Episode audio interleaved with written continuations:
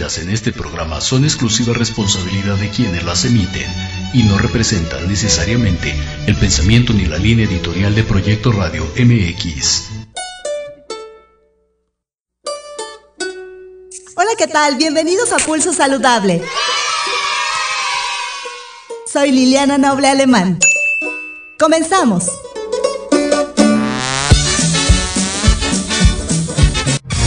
Pulso Saludable, tu estilo y forma de vida. Un programa diseñado especialmente para ti que te ocupas de tu salud. Conduce Liliana Noble.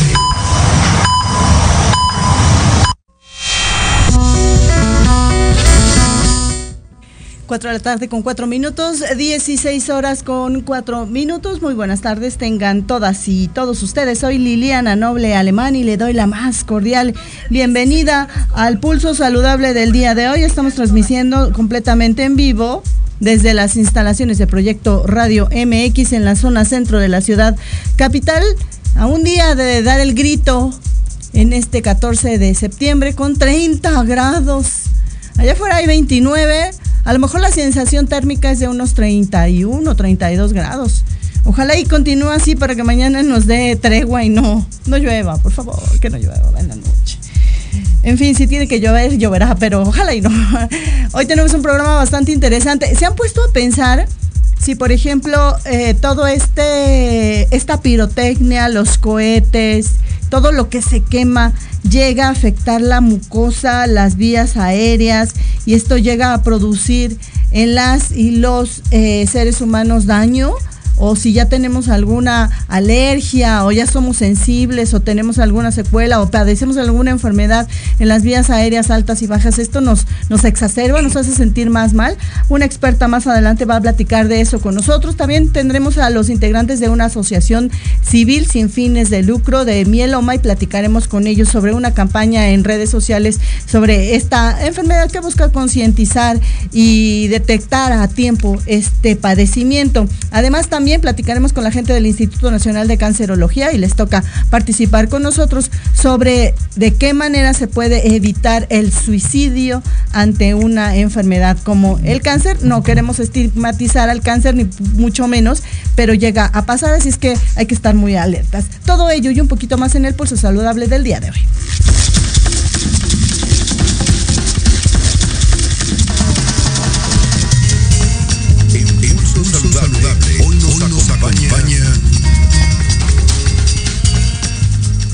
4 de la tarde con 6 minutos ya de este 14 de septiembre del año 2023, la temperatura 30 grados centígrados y en la línea telefónica ya la conoce ustedes, con sentidaza de pulso saludable, la doctora Susana Galicia Amor.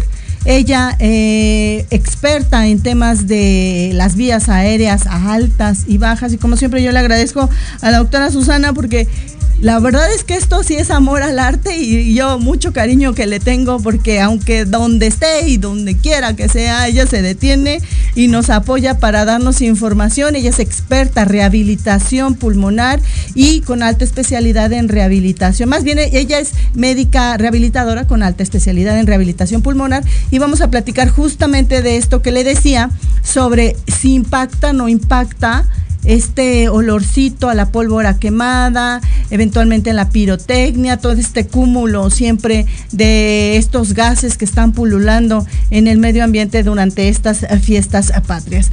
Doctora Susana, como siempre, un, un placer. Gracias por estar con nosotros en Pulso Saludable. Buenas tardes. Hola, muy buenas tardes. Saludo al auditorio. Mucho gusto. Gracias, doctora. Pues cuéntenos, por favor, mito o realidad, si afecta, no afecta, se exacerba o puede incluso llegar a producir alguna enfermedad que no estaba eh, mapeada en el organismo de esa persona. Sí, claro, aquí hay em, diferentes situaciones, ¿no? Una es eh, cualquier sustancia, polvo, entre ello todo lo que van a contener esta parte de la pirotecnia, al quemarla y al producirla, porque pues la pólvora finalmente pues, es polvo. Sí, afecta, no afecta. Sí. Hola, hola.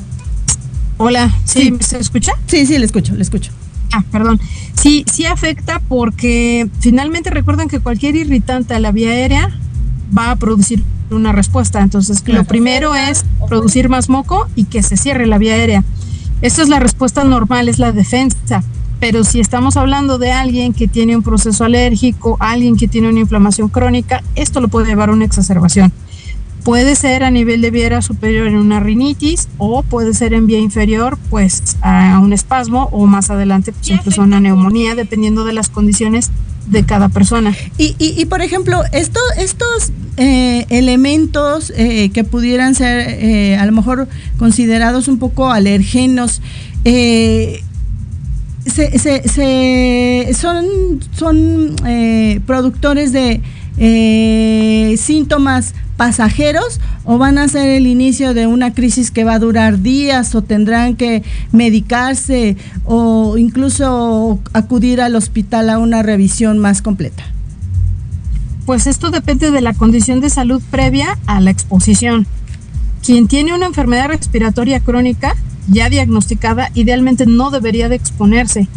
Entonces, eh, no debería de exponerse a un ambiente que va a estar contaminado obviamente, pues la quema de llantas, la quema de cohete, la pólvora, va generando una contaminación en el ambiente al que no deberían de exponerse si, si saben que ya tienen un padecimiento respiratorio, porque esto puede llevarlos a una exacerbación. Claro. Y en el caso de la gente que es sana o en el caso de los niños, podría disparar un proceso de irritación en la vía aérea. Quien es sensible va a generar un problema en ese momento y que no es sensible probablemente no y solamente produzca un poquito más de moco. Claro. Ahora bien, ¿cómo es que se puede evitar en, en, un evento como por ejemplo podría ser el grito en la fiesta de la noche mexicana, si al final pues son elementos, es como si estuviéramos eh, formando parte de, de, del, formaran parte del smog, no hay forma de eliminarlos. ¿Se pueden evitar estas exacerbaciones aún eh, permaneciendo en estos sitios que están contaminados? Eh, es complicado. Lo, o sea, lo primero sería no exponerse, por lo tanto es no asistir. Si no hay otra alternativa más que de asistir, pues siempre hay que proteger la vía aérea y hoy día la opción número uno es el cubreboca y la otra es el tiempo de exposición o lo cerca que están expuestos.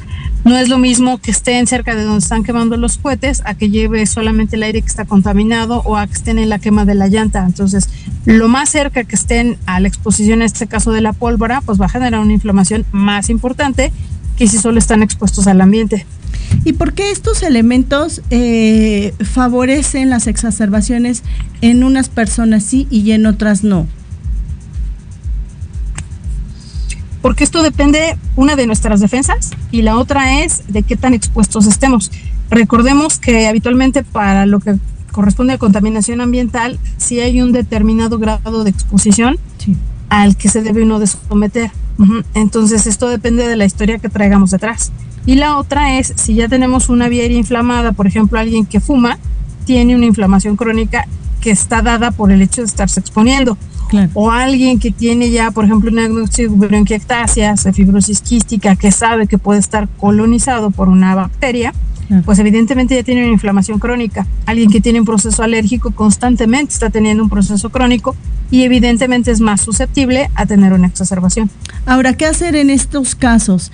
Eh, ¿Se tiene que recurrir a estos medicamentos de rescate sin previo aviso al médico o lo, o lo más recomendable es contemplar esta posibilidad previo al evento y comentarlo con el médico para que él decida qué hacer? Sí, bueno, evidentemente el médico les va a decir que no asistan, ¿no? Si es una cuestión por cuestión de trabajo o que no es posible asistir, pues le va a decir que tome las medidas de prevención que van a hacer utilizarse el, utilizar el cubreboca, estar el tiempo menor posible expuesto y, eh, desde inicio pues los lavados nasales, ¿no? Que esa parte es muy importante para mantener la higiene de la vía aérea, que es a nivel de vía aérea superior. Eso obviamente no se va a poder hacer a nivel de vía aérea inferior y efectivamente hay algunos eh, padecimientos que se pueden utilizar dosis de rescate, eh, que esto tiene que ver con la hiperreactividad bronquial. Entonces sí es importante que lo comenten con su médico tratante. Bien, ¿cuáles son estos síntomas que debería de tener en cuenta, en consideración este individuo, esta chica, este adulto, este niño, eh, para pensar que a lo mejor en ese momento está ocurriendo una exacerbación y qué hacer en ese momento? Bueno, eh, generalmente lo que va a empezar es aumentarse la producción de moco, porque es la defensa, insisto, pueden sentir que se cierra la vía aérea, que esto lo pueden percibir por falta de aire, que sería un espasmo a nivel de vía inferior. Y la otra situación es que van a empezar a tener tos con flema, porque es parte de la limpieza de la vía aérea. Obviamente, si presentan desaturación, eso no es normal, es más que un espasmo, ¿no? Entonces, en ese caso sí tendrían que acudir a una valoración y estos síntomas generalmente tendrían que ser muy cercanos a la exposición ambiental. Usted mencionaba eh, enfermedades crónicas y algunas de ellas que pudieran haber sido recientemente diagnosticadas, pero que eh, la historia natural de la enfermedad pinta para ser crónicas. Eh, ¿cuáles, ¿Cuáles son estas enfermedades o cuáles son las afecciones que pudieran exacerbarse en estas condiciones, doctora? Bueno, alguien que tenga, por ejemplo, rinitis alérgica, asma, EPOC, que es la enfermedad pulmonar obstructiva crónica, ya sea por bronquitis, por enfisema, eh, los que tengan el diagnóstico de hiperreactividad bronquial, enfermedad de Samter, todos los que estén lidiando con problemas de la vía aérea, sobre todo la vía inferior, eh, pueden tener una exacerbación. Cuando usted dijo hiperreactividad bronquial, iba a levantar mi mano, pero ya no, ya no formo parte de ese grupo. Gracias a Dios, oiga, doctora.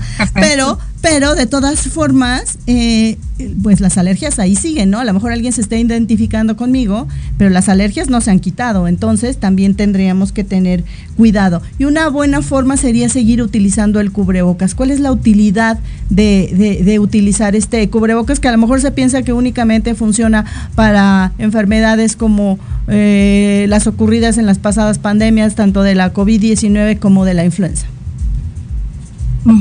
No, recuerden que los equipos de protección eh, tienen que ver con, eh, por ejemplo, el de alta eficiencia, ah, pues evidentemente evita que las partículas más pequeñas ingresen a la vía aérea, por eso es la primera barrera, ¿no? Entonces, dado que esto tiene que ver con la contaminación ambiental, pues un cubreboca de alta eficiencia en donde hay donde va a haber conglomeración y donde va a haber contaminación, pues es una buena barrera de entrada, ¿no? Sobre todo si no se pueden evitar exponer. Oiga, doctora, y lo mismo pasaría en algunas localidades en donde a lo mejor el festejo no es necesariamente en un lugar abierto con pirotecnia, pero sí en un lugar cerrado, noche mexicana, antojitos mexicanos, y tal vez los alimentos están eh, eh, cocinados con, la leña de, los árboles y en lugares eh, poco ventilados, o a lo mejor eh, fogatas con innumerables cosas para obtener este, este calor.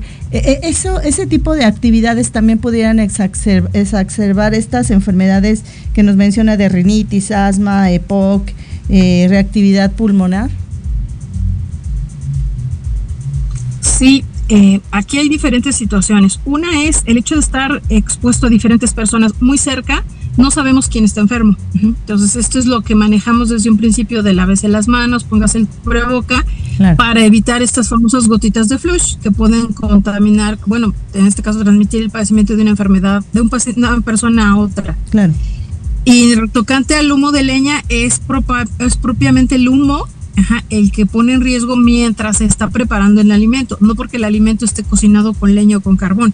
Es el humo del carbón y de la leña lo que genera una irritación a la vía aérea. Entonces aquí el riesgo es para quien guisa, no para quien se lo come. Bien. Pero si, por ejemplo, en algunos lugares, chocitas, eh, ahí está en un área de esa misma eh, espacio la señora cocinando y ahí mismo están todos los demás, ¿no? Eh, conviviendo. ¿Esto también pudiera afectarlos? Es correcto porque no hay una buena ventilación. Exacto, exacto. Y Entonces, si en ese momento están guisando, es como cuando ponen el brasero o la leña, ponen la fogata, por ejemplo, a veces en algunos lugares lo utilizan en los velorios para que identifiquen que se va a velar a alguien o para ah. mantener el calor si hace frío. Aunque estén a la intemperie, pues si se acercan a la fogata, ese humo, ese hollín, pues va a generar un irritante en la vía aérea. O sea, aunque en ese momento no estén guisando y solo lo utilicen para calentar, pues va a generar un daño en la vía aérea. Es una inflamación. Todo lo que genere inflamación en la vía aérea puede llevar a un problema de exacerbación. Muy bien, doctora. Y finalmente, ya una vez estados eh, eh, en, estos eventos y que se empiece a producir la exacerbación y la gente la, reconoce y en ese momento hace las acciones eh, pertinentes y esto no mejora, ¿sería un momento de acudir de inmediato al médico o habría que esperar que evolucionen los, los minutos, las horas para ver cómo reacciona el organismo? Sí, eso ustedes lo identifican porque, por ejemplo, cuando están expuestos al humo del carbón, a la leña o a, donde hubo mucha contaminación, ustedes notan que el moco incluso sale un poco gris, sale un poquito negro. Es por esta exposición. Obviamente el moco se tiene que ir limpiando, tiene que ir disminuyendo en cantidad. Eso sería lo normal. Si de momento se pusieron roncos, bueno, ronco un día, pero se tiene que ir recuperando la voz. Si esto no se estabiliza y se suma, insisto, que baje la oxigenación, que falte el aire, eso ya no es normal. Claro, muy bien. Doctora, usted decía también que, que hay que mantener una buena salud. ¿Cómo podemos hacer una buena salud, una buena higiene de la salud de las vías aéreas? En general, todos los seres humanos. Sí, claro. Esta parte es eh, primordial, insisto, cuando estén en lugares aglomerados o expuestos a esto, utilicen el cubreboca. hay gente renuente a eso, pero es lo primero. El lavado frecuente de las manos. Y en el caso de una persona que ya tiene un padecimiento crónico, recuerden sus ejercicios de respiración. Y esto se suma en el caso de los que tengan tos productiva a sus técnicas de higiene bronquial, que se suma el patrón respiratorio, una tos apropiada y hacer sus respiraciones en diferentes posiciones para movilizar la secreción en los que ya tienen un diagnóstico como tal eh, de alguna enfermedad respiratoria crónica. ¿Significa que los ejercicios de rehabilitación pulmonar para algunas de estas enfermedades crónicas los van a ir acompañando? ¿Son estrategias eh, eh, que eventualmente deberían de echar mano o van a echar mano las y los que padecen estas enfermedades como, como parte de todo la estrategia de resolución de los conflictos eh, eh, que se presentan durante el progreso de la enfermedad? Sí, es correcto, porque en este caso que están expuestos a la contaminación, se va a producir más moco. Entonces, las técnicas de respiración y de higiene bronquial van a ayudar a favorecer la limpieza de la vía aérea. Entonces, esta limpieza pues va a ayudar a que no caigan en una exacerbación o que recuperen más rápido de la exacerbación. No forzosamente van a requerir un antibiótico, esto depende cómo evolucionen, pero toda la parte de rehabilitación de la higiene bronquial favorece a que no se junte flema y esta flema recordemos que es la que se está produciendo en defensa de la vía aérea y en estos momentos pues va a ir capturando todas las partículas que entraron. Entonces la idea de las técnicas es sacar esa secreción. Muy bien, doctor. ¿Algo más que considere de importancia mencionar en esta tarde en Pulso Saludable? Pues yo la verdad es que creo que debemos estar agradecidos en que ya podemos convivir en estas fechas nuevamente, pero sí no bajar la guardia en, sobre todo en la prevención, que eso no hay que olvidar que se queda de por vida. Entonces, sobre todo para quien tiene una enfermedad respiratoria crónica, quien ya detectó que es sensible a exponerse pues a este humo, pues trate de no exponerse, ¿no? Muy bien. Doctora, si la gente tiene interés, ¿dónde la puede encontrar? Bueno. Sí, sí, le decía doctora, si tiene redes sociales, correo electrónico, algo, algún dato publicitario en donde la gente la puede encontrar en caso de necesitar a una de las mejores rehabilitadoras pulmonares del país. Hola, muchas gracias. Este, sí, sería en susana.amor24 arroba gmail.com susana.amor24 arroba gmail Muy bien, doctora. Le deseo felices fiestas. Cuídese, por favor, y le mando un abrazo y un beso. Buenas tardes, gracias. Nos escuchamos y nos vemos en tres semanas. Buenas tardes, saludos a todos. Adiós, gracias. Ahí la voz de la doctora Susana Galicia Amor, ella médica rehabilitadora o médica con especialidad en rehabilitación y alta especialidad en rehabilitación pulmonar, con quien platicamos cada tres semanas sobre estos temas y, tan importantes, ¿no? Eh, ya hablaba ella de que a veces los ejercicios de rehabilitación pulmonar van a ser los acompañantes de, además de los medicamentos que usted deberá de utilizar en estas enfermedades crónicas como la rinitis, el asma, el EPOC, ya sea por enfisema o por bronquitis, o en esta em, situación conocida como hiperreactividad eh, bronquial o alguna comorbilidad o alguna secuela por influenza o por COVID-19. 4 de la tarde con 23 minutos, la primer pausa en Pulso Saludable. Vengo.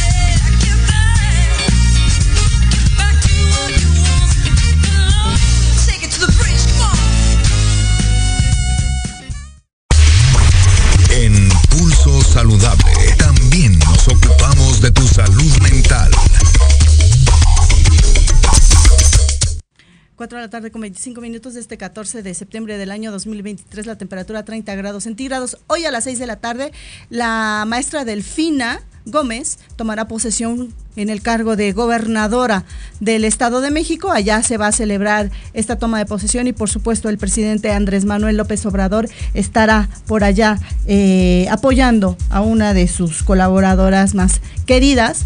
Y recordemos que ella fue exsecretaria, es exsecretaria de la Secretaría de Educación Pública. Y el día de mañana a las partir de las 10 de la mañana, esté atento, no va a haber mañanera y se va a llevar a cabo la inauguración del tren eh, de un tramo de, de, Lerma a, Ciudad de México, este tramo de, del conocido ahora como tren insurgente, el insurgente así se va a llamar, allá por supuesto en Toluca también se va a llevar a cabo y van a hacer la inauguración tanto el eh, actual gobernador eh, Alfredo del Mazo como la nueva gobernadora. Y de hecho el grito allá en Toluca lo va a dar eh, por supuesto el actual gobernador Alfredo del Mazo. Porque porque su cargo termina a las 12 de la noche. Entonces todavía al señor del Mazo le va no suertudote no todavía le toca dar el grito en, en aquel lugar, acá en el Estado de México. Así es que esté al pendiente de todos eventos y por supuesto en la noche Pulso Saludable estará transmitiendo completamente en vivo la ceremonia. Ahí abajito del balcón presidencial le estaremos dando a conocer todos los pormenores de este evento, uno de los eventos más bonitos Insisto, si usted nunca ha ido al Zócalo, una vez en la vida hágalo. Es una maravilla vivir esta experiencia al unísono que todos gritan Viva México. Eso es muy bonito. Dicho lo anterior, porque es mes patrio y emocionados, pero la semana pasada, el fin de semana, se conmemoró, como ya lo hemos hablado en la semana anterior y en esta con algunos invitados, justamente la lucha con la concientización, la no estigmatización y conocer más acerca del suicidio que yo me he encargado de llamarle que el suicidio es un tema de todos, un tema social, cultural y por supuesto de salud pública. Y justamente en este tema del suicidio, eh, de pronto se pudiera pensar que ante una enfermedad o una noticia o, eventualmente la cronicidad un poco cruenta pudiera ser de la enfermedad conocida como el cáncer, tal vez las y los que padecen esta enfermedad en algún momento han tenido o algunas personas han tenido estas ideas suicidas o han culminado este acto, pero a lo mejor no necesariamente estigmaticemos al cáncer, sino o no lo señalemos como el responsable, porque a lo mejor hay alguna otra situación que el paciente está pasando adicional a esta enfermedad. Así es que vamos a platicar con de esto con el doctor Oscar Galindo eh, Vázquez, él ya se encuentra a través de la distancia, él, él es adscrito al Servicio de Psicooncología y coordinador de la Unidad para la Investigación y Desarrollo en Psicooncología del Instituto Nacional de Cancerología. Doctor eh, Galindo, gracias por estar con nosotros en Pulso Saludable. Buenas tardes. Muy buenas tardes, muchísimas gracias por la invitación y por tocar este tema acorde al día, día sobre la prevención del suicidio.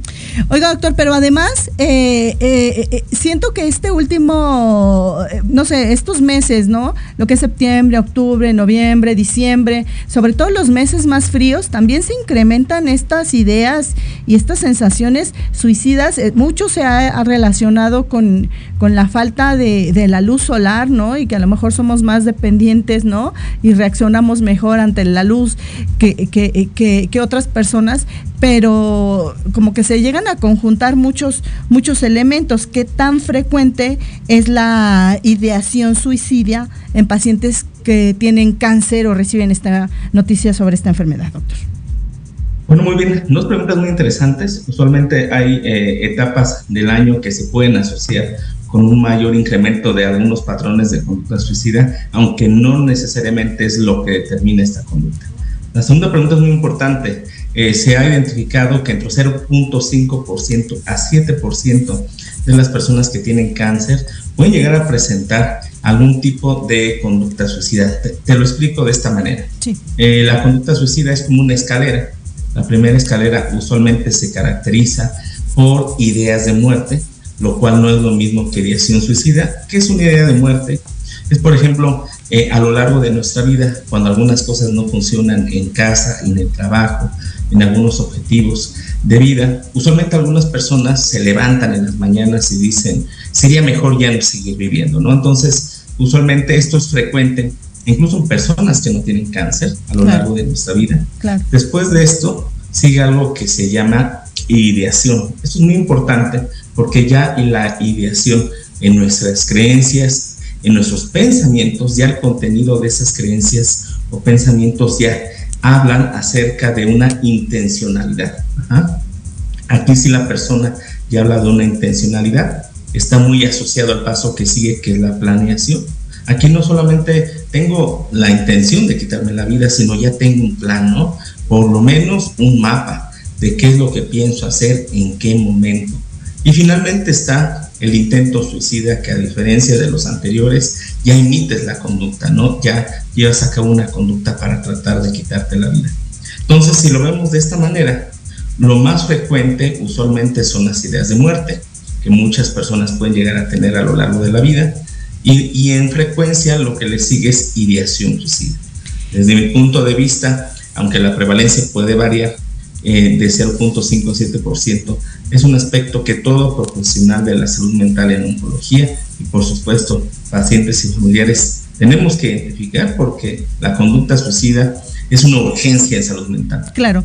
¿Y, cuáles son estas, justamente estas señales, estas eh, focos rojos que habría que identificar tanto el propio paciente, ¿no? Eh, autorreconocimiento, como tal vez la sociedad, eh, los amigos, incluso los, los propios médicos, ¿no?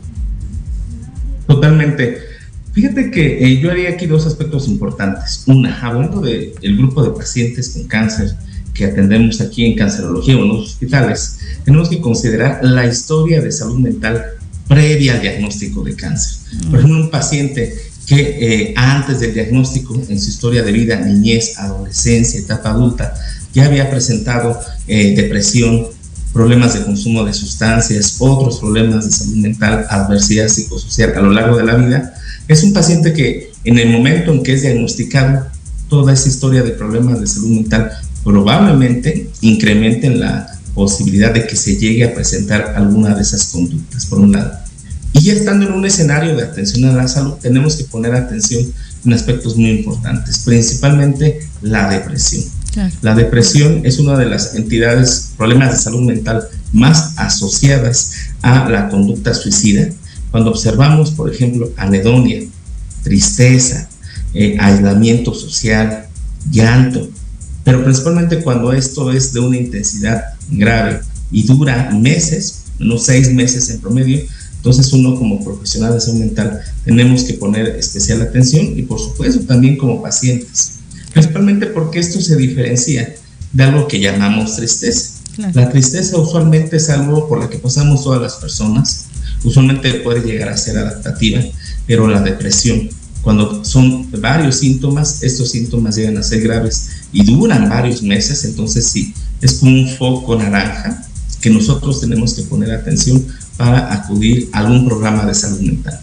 Doctor, ¿y, el momento eh, del diagnóstico o el momento del tratamiento o después de, alguna cirugía en donde eh, existen a lo mejor ya limitaciones de movilidad o algunas otras circunstancias que pudieran eh, ocurrir o se transforma la dinámica del día a día por algunas otras cosas. Eh, eh, ¿Cuál es el momento? ¿Ustedes tienen identificado en qué momento de este proceso de la enfermedad es cuando se tienen este tipo de ideaciones?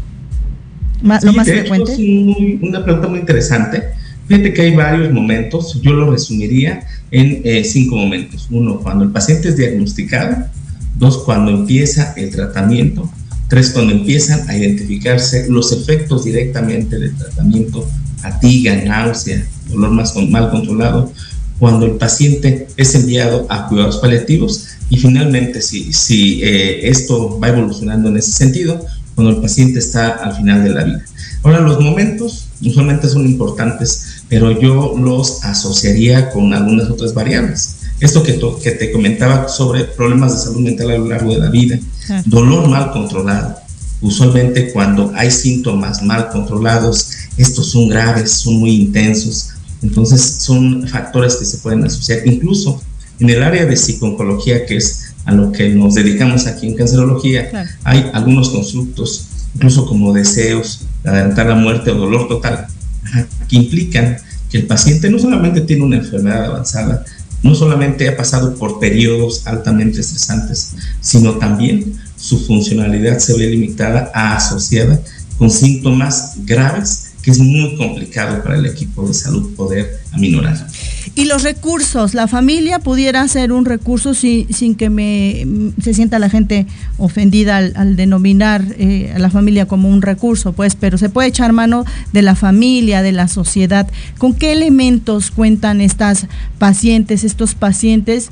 Y no solamente eh, eh, los que se pueden tener de, de, forma gratuita, ¿no? Que podría ser la parte social, ¿no? Sino también los que ustedes ahí en el instituto pudieran ofrecerle a, a, quienes están atravesando por esta enfermedad? Totalmente lógica tu pregunta, la familia. Sabemos que el cáncer se vive como un cáncer familiar, no, eh, sobre, no en relación a una sola persona, por un lado. Por el otro, el apoyo familiar, el apoyo social es fundamental en una enfermedad como esta. En realidad, en una enfermedad crónica y en específico el cáncer. Por ejemplo, el que tengamos apoyo social de la familia, que nos acompañen de casa al hospital, del hospital a la casa, que nos den apoyo emocional, que nos hagan de comer, que nos ayuden a la administración de medicamentos, es fundamental. Solamente el apoyo social, a, a mayor apoyo social, usualmente puede haber menos síntomas de depresión y puede identificarse como un claro factor protector.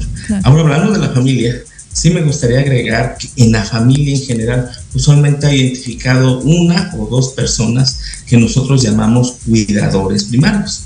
¿Qué es un cuidador primario? Es dentro de la familia extensa, es esa persona que usualmente dedica más tiempo, más atención en apoyar al paciente directamente en la toma de decisiones y en cuidados prácticos. Entonces, adelanto, un aspecto importante es considerar el apoyo social como factor protector pero también, también dentro de la familia, el cuidador primario puede verse desgastado.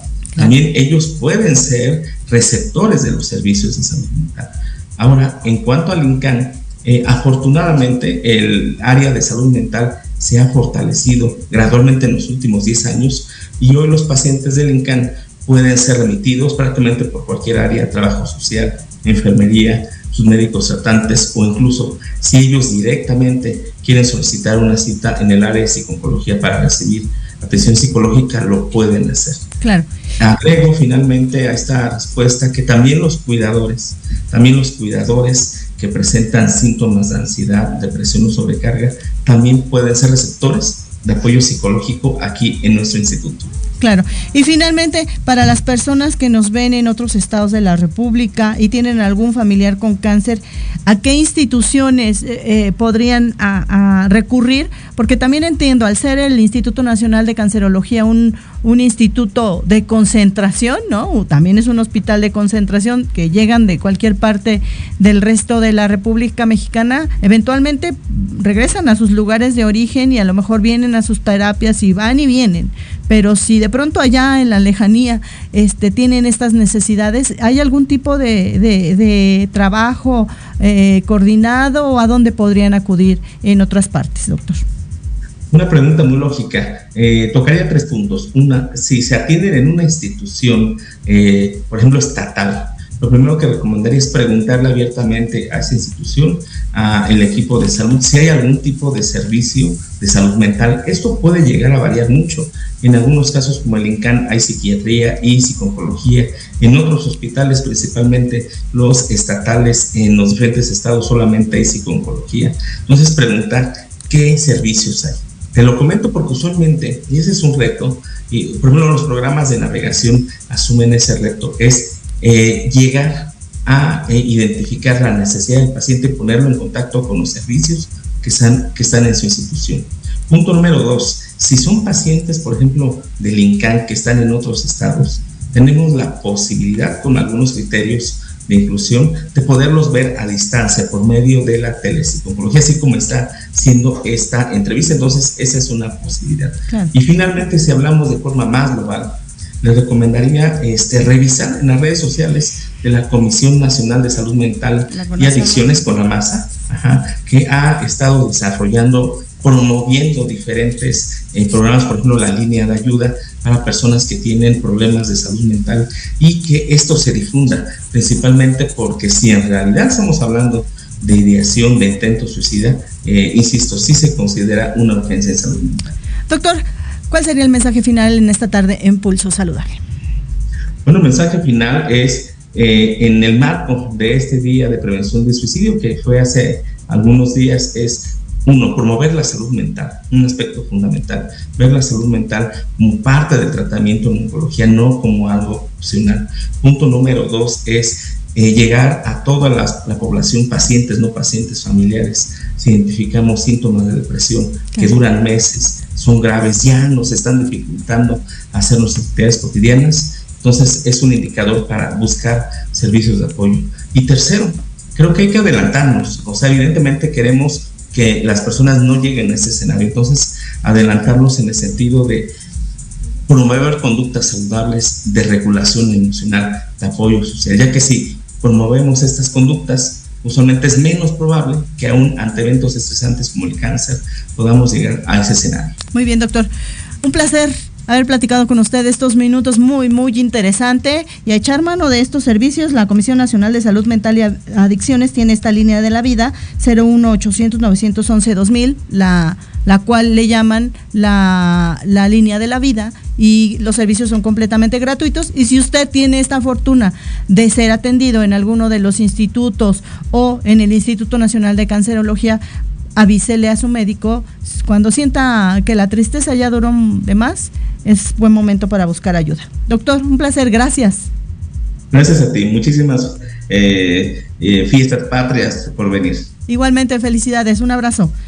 Ahí la voz del doctor Oscar Galindo Vázquez, el adscrito al servicio de psiconcología y coordinador de la investigación y desarrollo en psiconcología del Instituto Nacional de Cancerología a nivel mundial, muy reconocido a nivel eh, estatal y, local, el mejor instituto en materia de tratamiento e investigación de, de, este instituto y por supuesto a nivel Latinoamérica conocido también como el mejor instituto en materia de cáncer aquí en nuestro país. Lo tenemos de México para el mundo. Cuatro de la tarde con 32 minutos, pausa, vengo.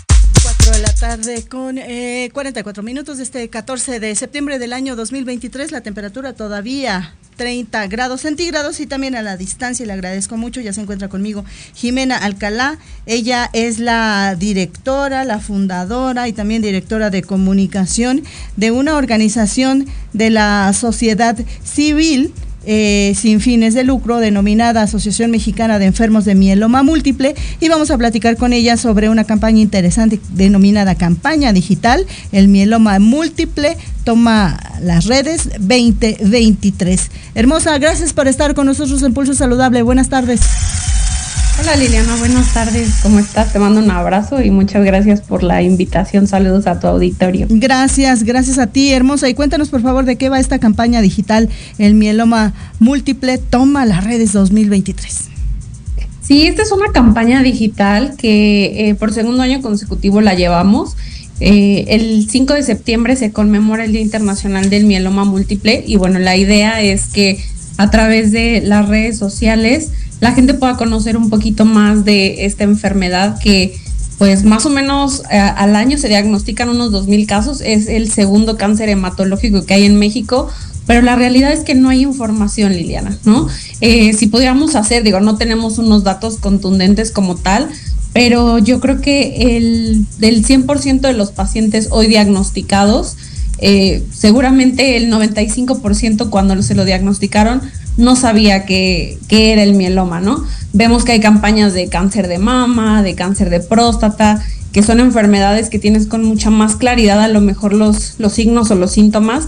Y en el caso del mieloma no. Entonces creemos que eh, a través de esta campaña AMEM, nosotros como, como asociación buscamos que la gente se acerque a, a la información, a que también sea una información, por supuesto, pues de fuentes confiables, ¿no? Porque en internet vemos de todo. De repente estamos viendo ahí los TikToks, digo, todo el mundo lo hacemos, pero también hay mucha información falsa. Entonces, el poder brindarle a la gente durante un mes completo a través de las redes testimonios, eh, información fidedigna, testimonios de familiares y pacientes, ¿no? No nada más de familiares. Y a lo mejor algunas eh, frases o análisis de ciertos expertos nos puede ayudar a posicionar el mieloma múltiple y que la gente pueda pues tener eh, en el radar, ¿no? en, su mente el que si a lo mejor tiene algún signo de alarma, pueda ir al médico. Claro, ¿de qué elementos van a echar mano, eh, hermosa, de, en, en, materia de redes sociales? Cuéntanos y cuál es la permanencia, cuánto va a durar esta campaña. La campaña dura todo, va a durar todo septiembre. Tenemos eh, ya materiales que estamos difundiendo, vamos a tener videos, tenemos dos, me parece que dos, doce también eh, digamos, conferencias, que estas son un poco más como desde la parte de apoyo psicológico o terapéutico holístico a los pacientes.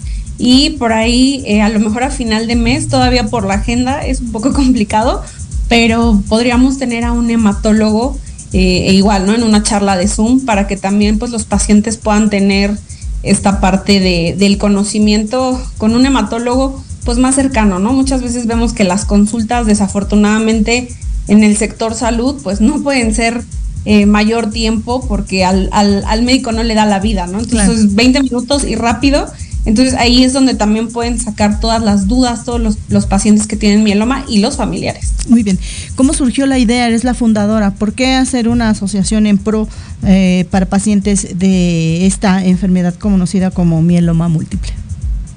Pues mira, mi papá eh, es paciente, ¿no? Es ahora sí que es sobreviviente de mieloma. Lleva prácticamente 11 años. Eh, ahorita está afortunadamente en remisión. Hace 11 años le detectaron la enfermedad y a partir de esto él hizo un grupo de, pacientes que eran eh, casi todos en, su mayoría del, del ISTE, del, Hospital Siglo del Hospital Siglo XXI, del Hospital 20 de Noviembre. Sí. Y, y de ahí se, nace esta idea de poder ayudar a los pacientes. Yo me sumo. Eh, yo soy licenciada en Ciencias de la Comunicación. También he ejercido, bueno, he estado mucho tiempo desde la parte igual eh, del periodismo, pero más deportivo. Y bueno, pues toda esta parte me encanta, ¿no? Me, me gusta mucho ayudar. Hoy tenemos una red de pacientes eh, y grupos donde tratamos, ¿no? Buscamos esta manera de que si no hay medicamento, entre todos podamos donar.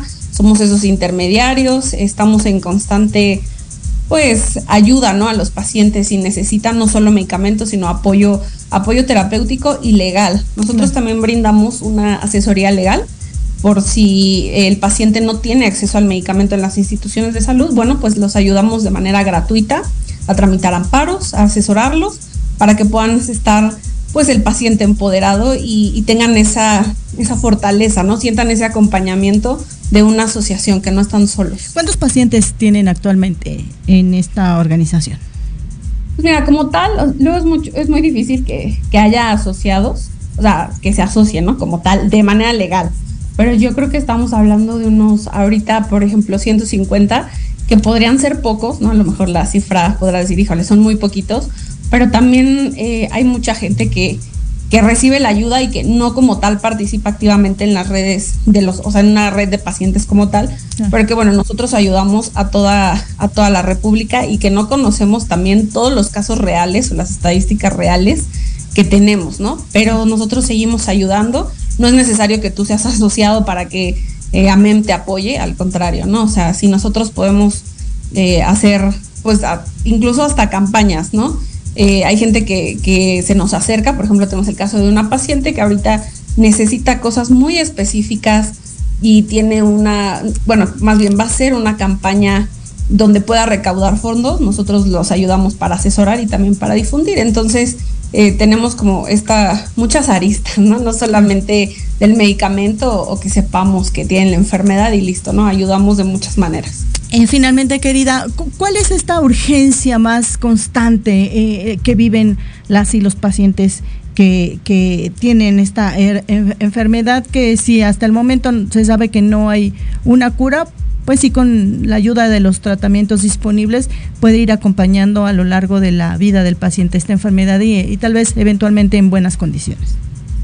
Yo creo que lo principal, Liliana, sería ahorita el medicamento, ¿no? Vemos eh, desafortunadamente que aunque pues se diga lo contrario, sí tenemos un problema serio con el desabasto de medicamentos. Los pacientes, no solo de instituciones públicas, sino también que se atienden de manera privada, no consiguen los medicamentos. Entonces, bueno, estamos en esa parte apoyando eh, de que tengan ese acceso a, buenos tratamientos, ¿no? Porque a lo mejor hay terapias que ya en muchos lugares, por ejemplo España, que es uno de los lugares más eh, desarrollados en el caso del mieloma y de los cánceres hematológicos, ya ni siquiera usa ciertas terapias.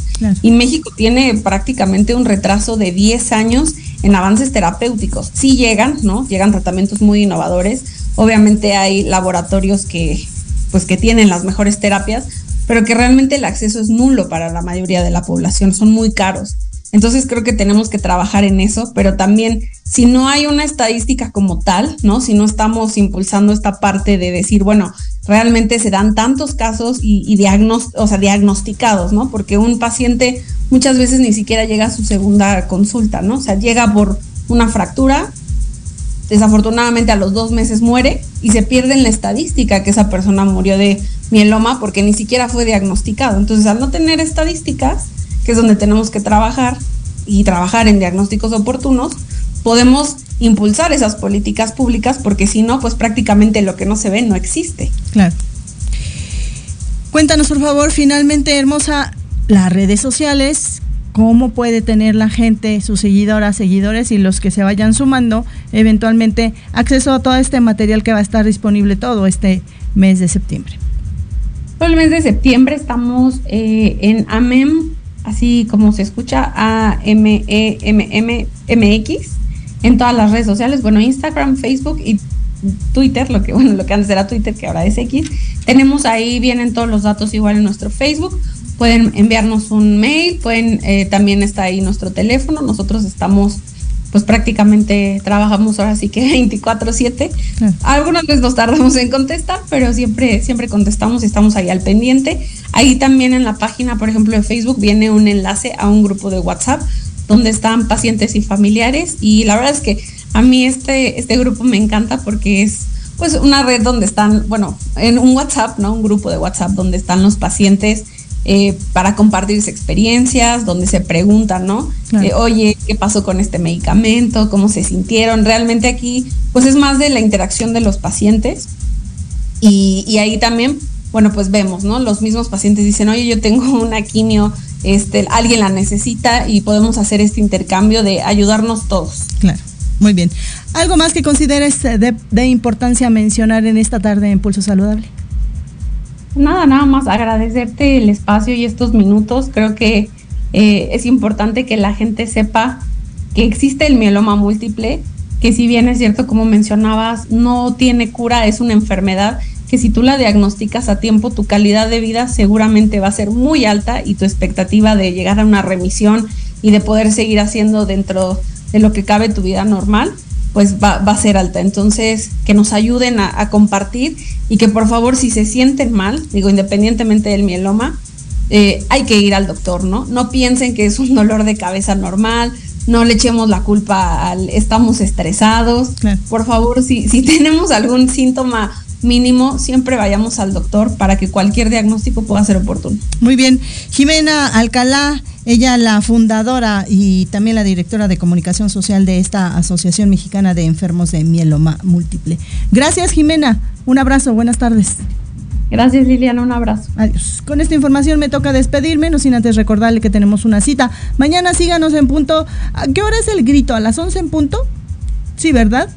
Como no sé, a lo mejor unos 10 minutitos antes, vamos a estar haciendo transmisiones constantes desde el Zócalo Capitalino porque mañana es el último grito del presidente Andrés Manuel López Obrador. Gracias. ¿Quiénes están en camino? Está Jorge. ¿Quién más está? Venme diciendo George. Oscar. Oscar. Ana. Brenda. Brenda, Oscar, ¿quién más? ¿No vive alguien por allá? Nada más. Gracias, chiquillos, chiquillas. Cuídense, soy Liliana Noble. Adiós.